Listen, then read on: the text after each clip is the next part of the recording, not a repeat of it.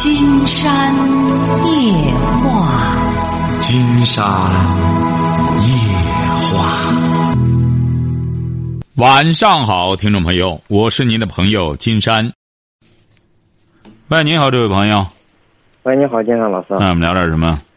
那个，我再问一下婚姻的问题。你多大了？二十一。你是干嘛的？嗯，修车。什么文化？初中。啊？怎么婚姻怎么了？我听着你那边有婚姻，我现在现在呢？什么？现在还有婚姻吗？没没没有回音，没有回音，你就说就成。哦，就是我年龄不够，没有领结婚证，然后结婚了，结婚之后呢，查出来这个女的有乙肝，然后就离婚了，花了十八多万，现在一分钱没要过来。我想问一下，有什么好办法？那这个要不回来？你本身你你嫌人有这个，你俩也没结婚呀？在这说，嗯，举行实际婚礼那没用，那没用。你你村村里举行的这个，他他没有法律效应。哦。嗯，你这个就是他们这边还揍揍我们这边人。这就是你，这就是这位小伙子你紧不住腰带的事这这也不怪你，这你家里头，你二十一岁，你这么着急的，呃，办这事儿干嘛呢？又是你那里都这样。对呀，然后我爸妈也是怕找不到媳妇儿，怎么着？您是哪儿的？聊城。您瞧瞧这个聊城。哎呀，聊城呢还是个水城。金山呢觉得聊城的自然环境真不错，但是聊城。这个移风易俗，任重而道远。你像才二十一岁，你几几年生人？九五年。九五年生人。对呀。您瞧瞧，就这个着急上火的，本身说白了，你是嫌人家有病什么的。你结婚前干嘛去了？是不是啊？什么？你婚前干嘛去了？你该办的事儿都办了，和人睡觉了吗？睡了，你看都睡了，该办的事都办了，你回过头去，你是嫌人家有乙肝，你和人家干什么了？你说你早，你既然是介意这个，早之前的时候查查体多好。当时也忽略了这一点，让他去查身体。那就不行啊！你光着急上火的，你一个棒小伙子，光想着办事儿，你该该该查东西不查。你办事儿还挺舒坦，一查出这个来了，你弄着再者说，这人谁敢保证自个儿吃五谷杂粮不长病啊？其实她要不怀孕也也不知道，她怀孕了就是查身体的时候查的。没准她自个儿都不知道。这小姑她多大了？她二十五。我的妈！不是金山就不理解了，你你你你这这，不是您您这你怎么能驾驭得了她？你二十一，你和个二十五岁的女孩子，她能和你扯什么？你啥也不知道。他什么文化？他初中。怎么您那儿都是以都这样找的嘛？就是小女婿嘛，都这样找嘛。您就再怎么怕找不上对象，金山不是想讲了吗？要实在觉得自个儿孩子找不上对象，长本事啊！你是修车的，你要是拿出这个时间来，你才二十一岁，你要到二十五岁这四年期间，你要修车。成为高手的话，你不愁找不上对象。你光把这劲儿使在女人身上了，你回过头去把人家办的怀孕了，一查体人家有毛病，你就和人家离婚，你还得给人家要钱。你想想，这位小小伙子，倒个个来的话，要是你的话，你也不能接受。没准这女孩子人家不知道自个儿有，有的时候有些人这个他的确自个儿不知道，不查体不知道。那一查体查出来了，哦，你觉得人家干什么？你和人家掰了，还得让人家把钱都退回来。你又没有证据说人家蓄谋已久，专门是骗婚的，人家是正经八百的要和你结婚的，而且都怀孕了，是不是啊？嗯，对他他知道这个事儿，然后当时在聊城做了结果，我感觉嗯不是很确认，然后到济南。省立医院做结果也是一样的结果，然后他说我已经知道的事当时他没有给说，也没有给媒人说，也没有给我说。您说这个都没用，你除非到法庭上，他给你出证据可以。他要出证据，他说我知道这事儿，在这之前就知道，我隐瞒了。您这个你要有这证据，这钱就能追回来，就差不多。你或者说，您让他出证据，说我确实有意隐瞒的，我就骗你的，这可以。那有这证据吗？没有，这肯定做不到啊。那你到法庭上，他不承认。对呀。那你这不是是不是这没用吗？等于，是不是啊？法院他是重证据的，不是说哪个人信口一说，法官就听，除非他自己给你承认这一点。嗯。现在就是家的什么事儿都怪我，因为因为。你怎么找上他的？有媒人介绍的。啊，怎么谁怪你呀？我爸妈。为什么怪你呢？都怪我，他说他有病，你就和他将就过呗，毕竟怀孕了。哦。然后他家里都这样说，然后和现在和家里闹得挺不好。花多少钱？十五万。花了十五万。对。花了十五万，这钱关键谁花的？这这钱全都一手交给他的，经过没？不是谁花的，是你花的还是你爸妈花的？我爸妈花的。啊。爸妈花的。那和对方协商怎么着？人家指定不给你这钱，他给吗？他不给，他还想朝我们要钱了。哦，对呀，你可就傻眼了。你傻本，你你办事儿行，你要钱蹦子没有，要钱没有，是不是啊？你也没钱。对呀，他就是说现在他说流产了，但是已经怀孕。六个月的时候查出来的，当时怀孕三个月的时候，我帮他，我和他查身体的时候，他不，他不让跟着我去，我当时都怀疑是不是有什么事儿啊？嗯，然后六个月我有一次得病，我陪他去济南玩，然后顺便查了一下身体，才知道这个情况。他是现在说流产了，嗯，这个孩子到底流没流，其实我也不知道。说白了，金山老师，我实在想要要这个孩子。你实在想要这个孩子？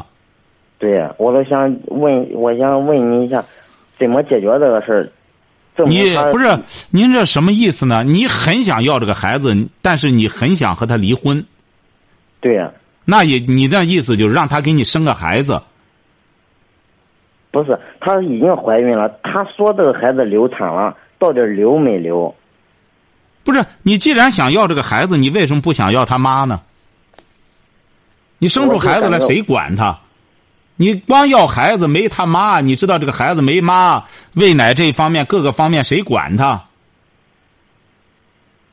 你一个二十一岁的孩子，你看听众朋友也听到了，就这么个小女婿，这么小的个小伙子，他怎么可能能处理这种问题呢？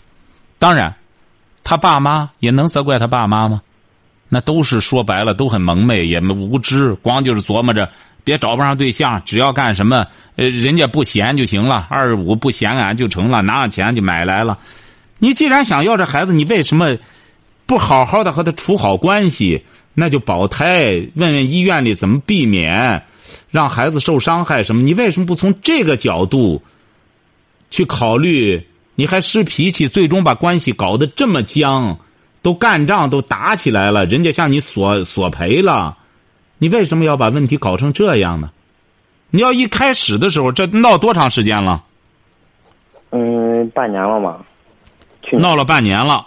嗯。你怎么现在想起来给金山打电话呢？其实这事一直僵着僵着很长时间。其实金山老师，我在济南四 S 店的时候，我我都听你的节目，听你节目三三年多了。那你为什么那个时候不给金山打电话呢？金山不是反反复复的给有些听众朋友说过吗？说你早打电话，金山指定能帮着你解决这问题。你要早打电话，你这事儿不会这样，不会搞得这么僵。你现在恐怕你回头，人家都不一定回头了。就说这事儿能怎么能化解？那你怎么化解？孩子没准儿，那个时候不就半？那个时候你不说已经怀孕半年了吗？那个时候，对呀，你现在又闹了半年了，对呀。那如果要是这个孩子有的话，早就生出来了，已经。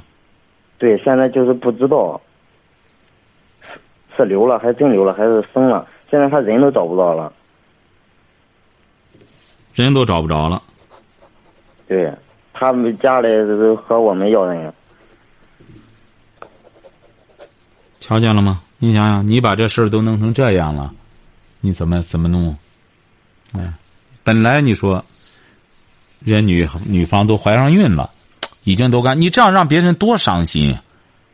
你想过没有？夫妻之间，那既然是两个人相爱，也都怀孕了，你回过头去见人家不行，有病倒霉了，你就回过头来这么无情无义，你放谁身上受得了？我当时我感觉压力挺大的，然后他说这有病，然后你压力大，他压力不更大吗？你想过没有人家？这个孩子已经在济南查出来也有病，也有乙肝性病毒。那你现在为什么又想要这个孩子了呢？我就是感觉孩子挺可怜的。你拉倒吧，你挺可怜，不是孩子挺可怜。你现在，经常估摸着有可能对方。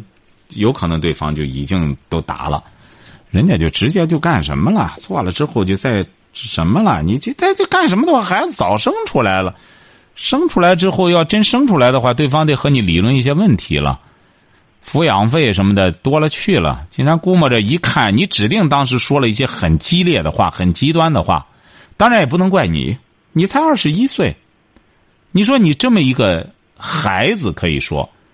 对你来说，你在都市里来讲的话，还都在上大学呢。刚上才大一大二的，才刚上大学呢。你说你，就整个你爸妈就拿出十多万来给你找女人，找女人睡觉生孩子，你说你能处理得到这问题吗？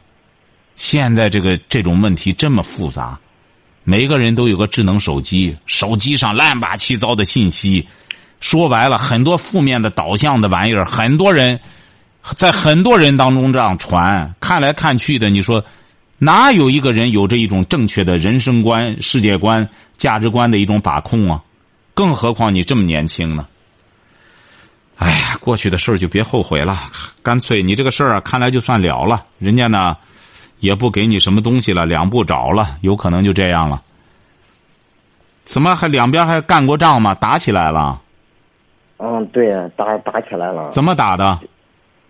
就是因为他当时他妈他妈女方的他妈，他说，嗯，你嗯，你们当时不是说呃有病也认吗？现在怎么又反悔了？他就就说这个，嗯，对呀，人家说的对呀。你们家说有病也认，那个时候你们是有病也认。我妈以为他开玩笑呢，最后。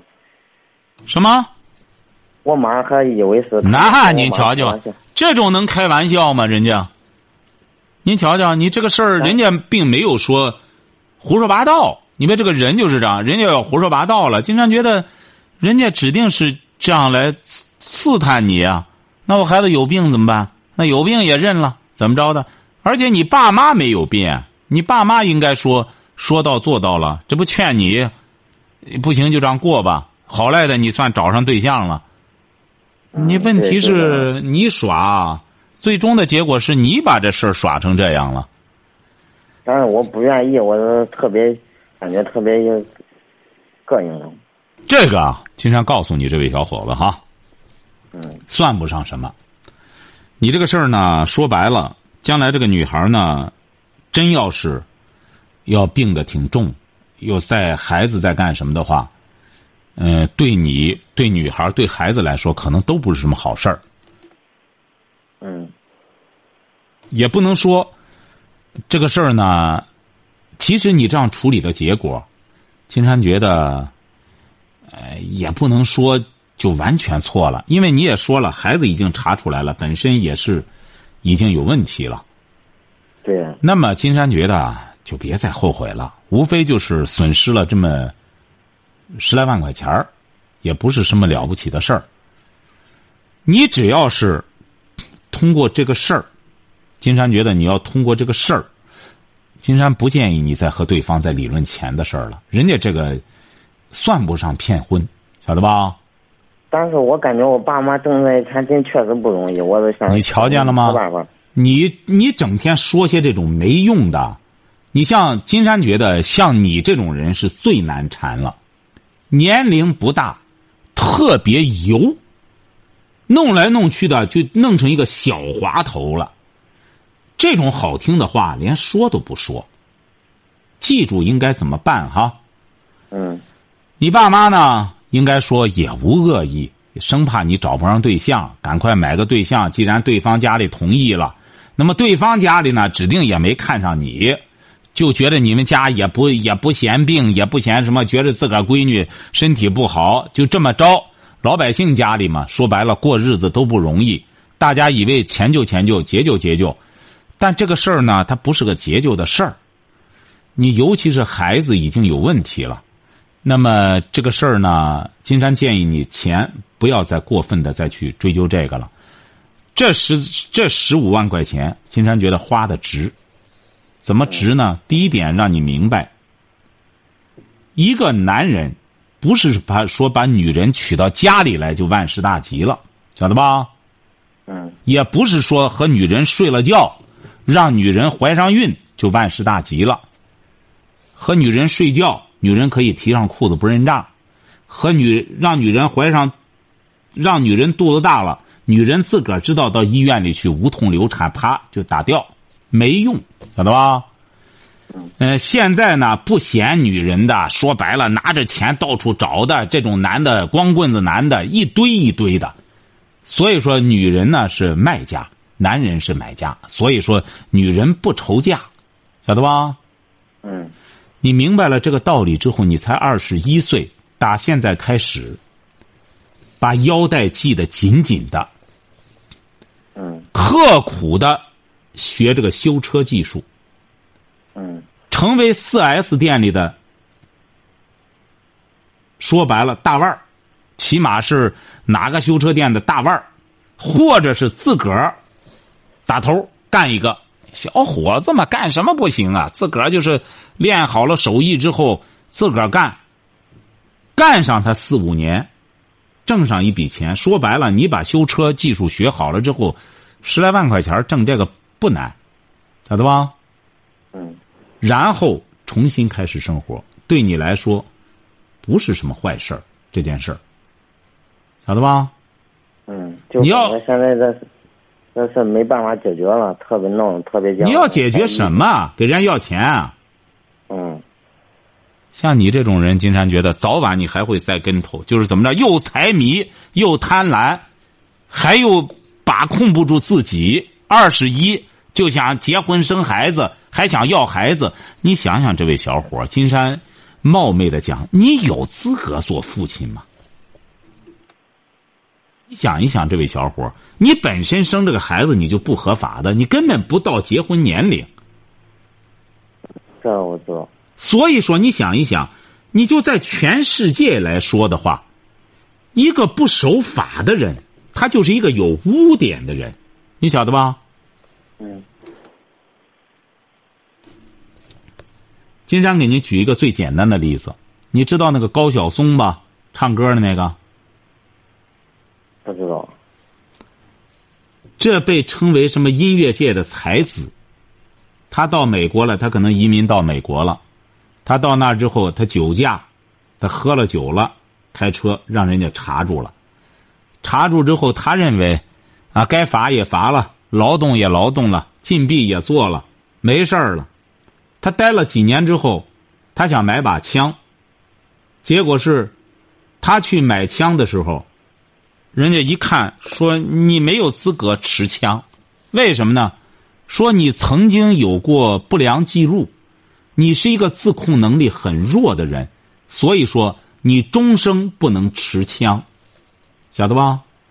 嗯啊，你别很多人都觉得，哎呀，美国怎么着？美国你看，美国很重要的一点，它就是法。你这个不良记录，这还是不良记录呢。你要有违法记录的话，那得了吗？晓得吗？嗯所以说以后啊，做一个遵纪守法的人，什么事儿呢？按规矩来，按规矩办事儿。然后作为一个男人，金山讲过，大丈夫何患无妻呀、励精图治，干事儿，晓得吧？别再琢磨这个了，人家家里已经一团糟了，你把人家这边搅和的也已经这样了，所以说你再去干什么的话，金山估摸着事情会被你弄得会更糟。你要再在这个事儿上，再在这个钱上劳模的话，金山估摸着事情可能会更糟。你不相信，你就往前走，好不好？我还是听你的吧，金山。嗯，你要听金山的，但是有一点，这位小伙子，金山可是希望你得励精图治，接受教训，安慰好你爸妈，别让你爸妈窝囊的再窝囊出病来，晓得吧？嗯，就是按照金山说的这个思路，告诉爸妈说，我当时呢性子太太烈，由着自个儿，但这个事儿呢未必是坏事儿。你说要真是孩子生出来了，本身又有问题，医院里也说了，你说对两家来说，那又是雪上加霜，又得不断的花钱，晓得吧？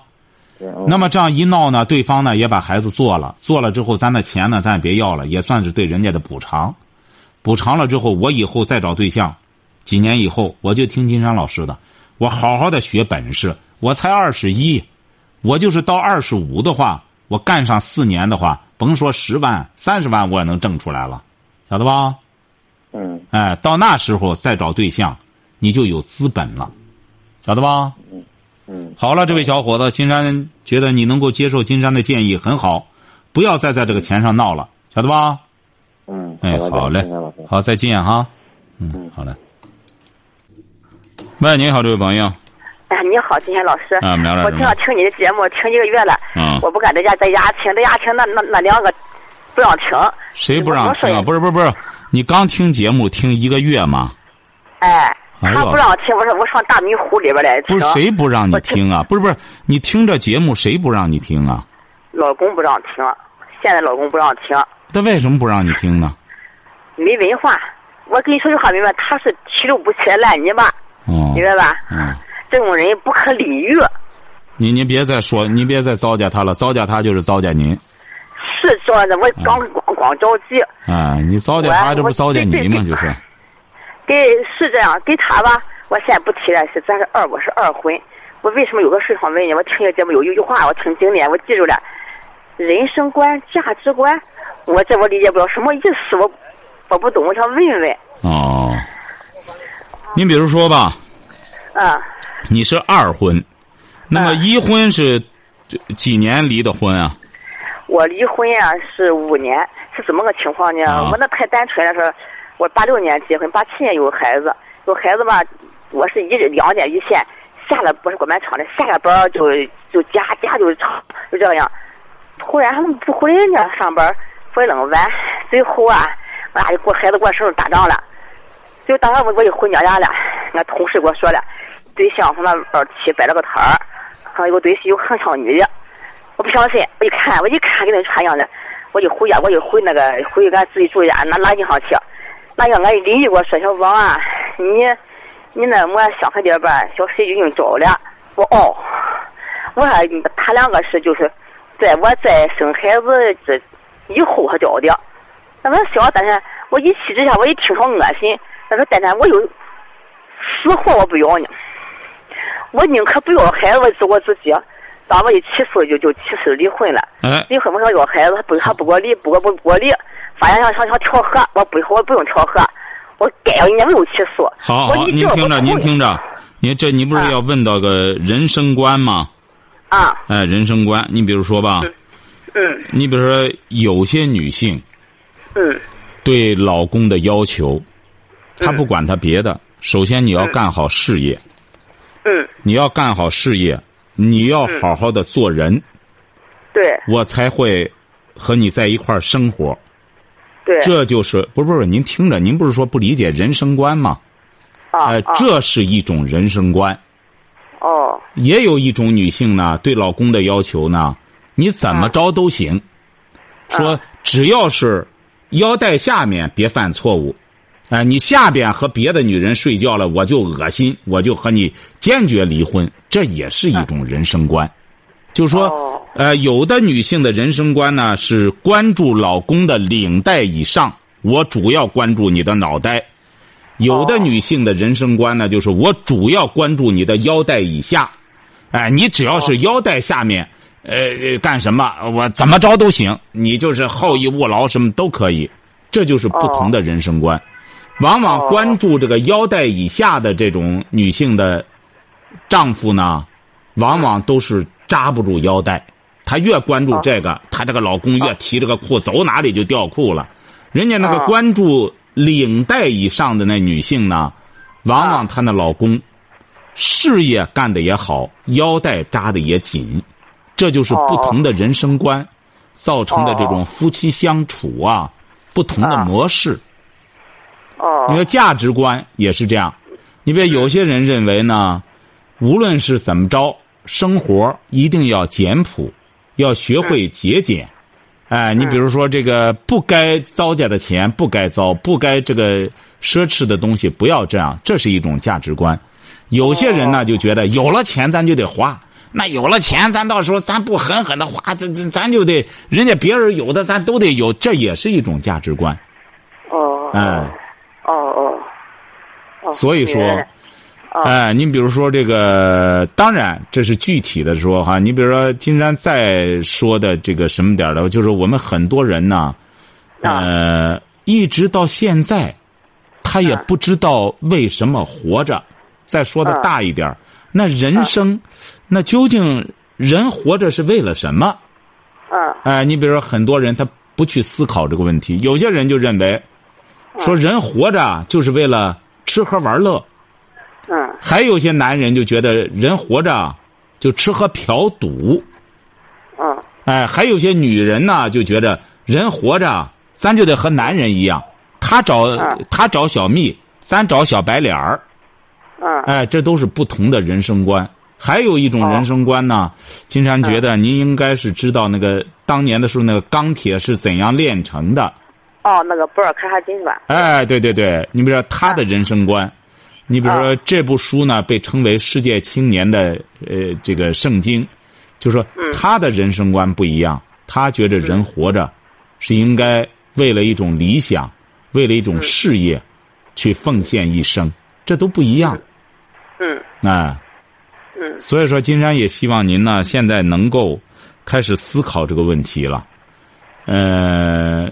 不要去太过多的贬低自己的丈夫，他再怎么说，你嫁给他了，你和他睡在一起，对你说他烂泥也好，什么也好，那和烂泥在一起的人，你想一想，该是什么样的人？是不我也？成烂泥了。哎，对对，晓得吧？嗯，对嗯，好好琢磨琢磨哈。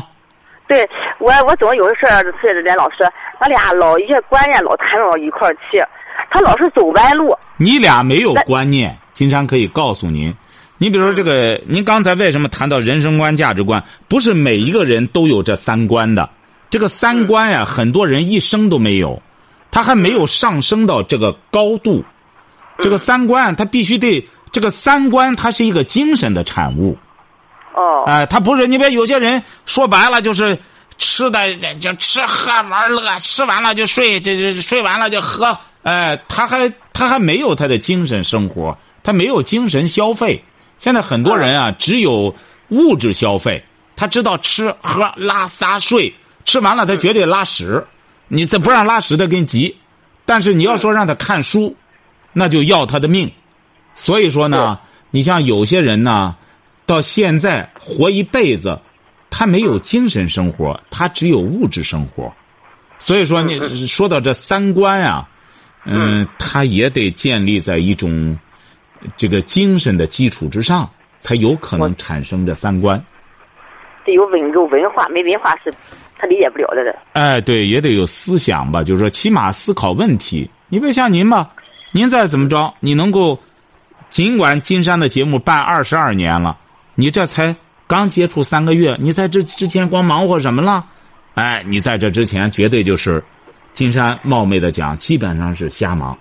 为什么呢？对你还没有上升到人生观、世界观、价值观这，还没有还没还没有进入这个思想灵魂的境界。人的最低消费啊，全世界都是这样分类的。人的这个最低级的消费就是吃喝拉撒，嗯哎、在在此基础之上，才会慢慢的产生一种精神消费。